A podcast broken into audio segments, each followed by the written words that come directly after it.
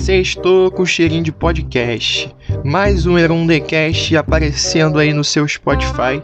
Um episódio derradeiro da série Mundo em Pandemia, trazendo hoje uma convidada de peso, assim como os outros convidados, porque a gente só tem gente boa.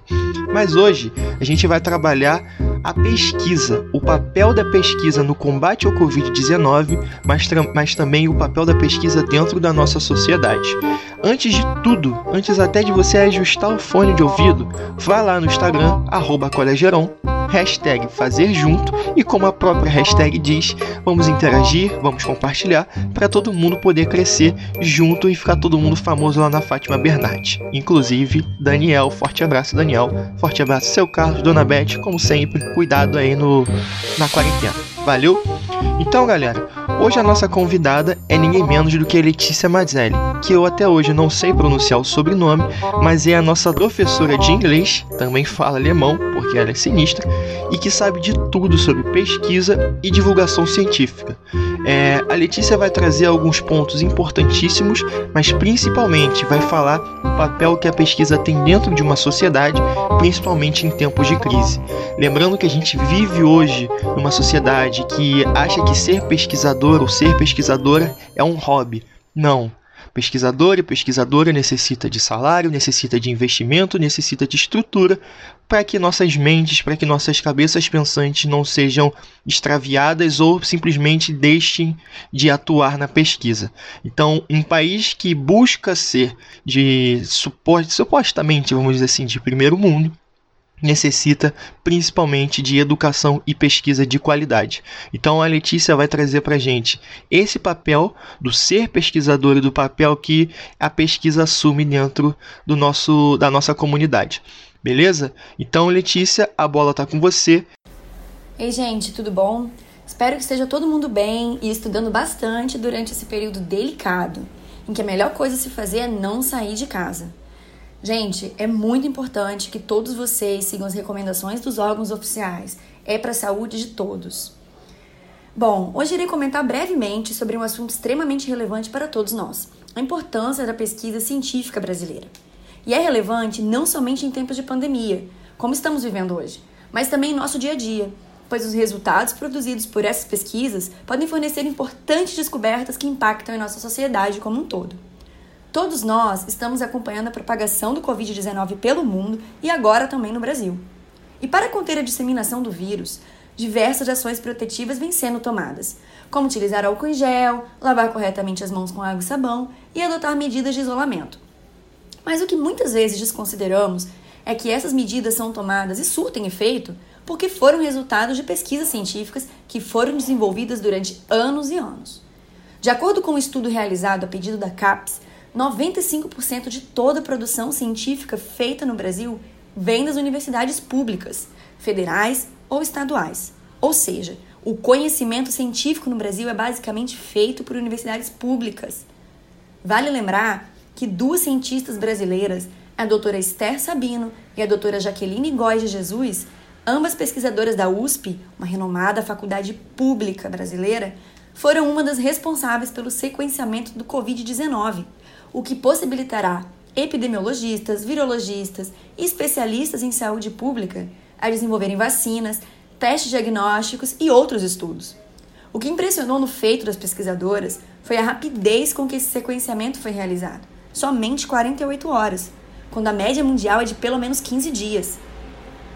Mas uma das grandes questões que surgem em momentos críticos, como a pandemia que estamos vivendo agora, com a propagação do Covid-19, é que todos os olhos se voltam para as áreas da ciência e da saúde. E quando há falta de investimento nas pesquisas científicas e também na área da saúde, essas carências ficam ainda mais em evidência. Há uma crise na ciência brasileira e o que é urgente compreender é que todos nós dependemos dessas pesquisas. Os cientistas brasileiros vêm trabalhando já há algum tempo com orçamento bastante reduzido. Quando não há um investimento maciço para a compra de insumos e equipamentos, o trabalho desses pesquisadores é sem sombra de dúvidas prejudicado. Como bem diz uma das sequenciadoras do genoma do Covid-19, a doutora Esther Sabino, ciência não se faz sem recursos. Momentos delicados como esses nos fazem refletir sobre a importância que a ciência tem para o nosso dia a dia. Mas essa reflexão não pode ser feita somente em momentos críticos como os atuais, mas sim sempre. Por isso, busque saber sobre as pesquisas que vêm sendo feitas no Brasil. Informe-se. A população precisa estar engajada em defender a pesquisa científica brasileira. Outra questão que vale a pena ser mencionada, que está ligada com a importância da pesquisa científica de uma forma geral, é a divulgação de informações confiáveis, com respaldo científico. Procure sempre fontes oficiais e estudos científicos toda vez que for buscar por informações. Em tempos de fake news, as pessoas muitas vezes desmerecem dados de pesquisas sérias. Lembre-se, textos compartilhados por WhatsApp não são fontes confiáveis. Qualquer pessoa pode escrever uma mensagem e atribuir a algum pesquisador ou médico.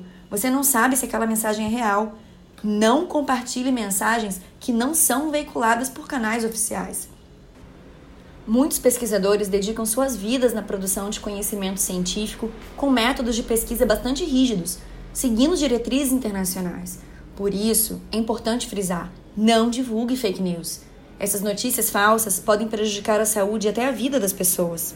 Hoje, além de investimento maciço, a ciência brasileira precisa do engajamento da população em sua defesa.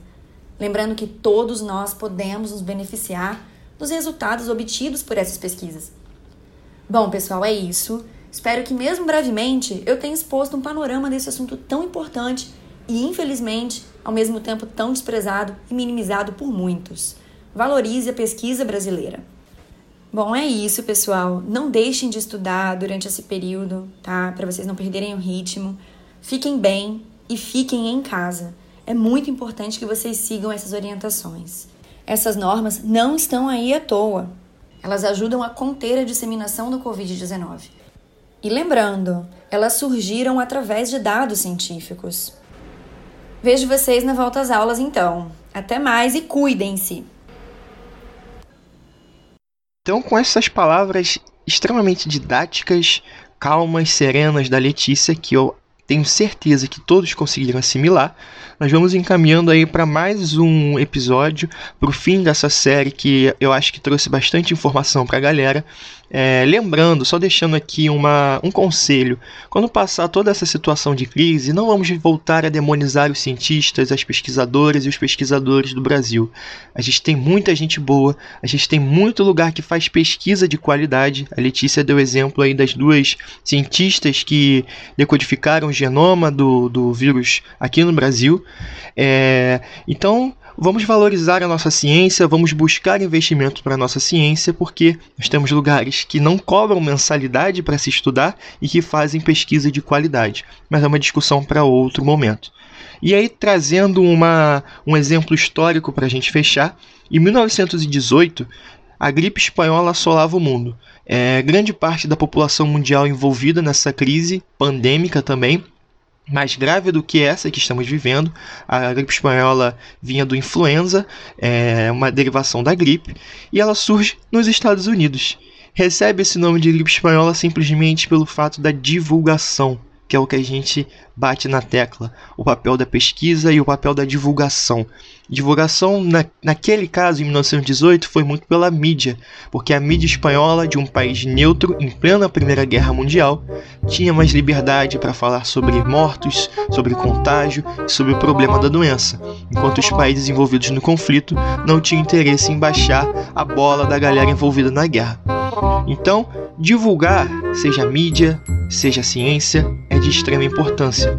Então, quando a gente pega a China, o Irã omitindo dados, quando a gente pega o Brasil fazendo testes inconclusivos, testes que muitas vezes apresentam números que estão fora da realidade, isso se torna um problema, porque divulgação é essencial. Então eu venho aqui agradecer a Letícia pelo seu papel, pela sua participação, pela sua explicação extremamente didática. Agradecer a todos os professores que participaram essa semana e agradecer a vocês que estão aí ouvindo, compartilhando e interagindo com a gente. Beleza, galera? É, desejo um ótimo fim de semana, uma ótima quarentena, pratiquem exercícios dentro de casa, lavem as mãos e utilizem álcool e gel. Aquele abraço, forte principalmente para o seu Carlos, mas sem contato porque podemos trazer doenças. Valeu!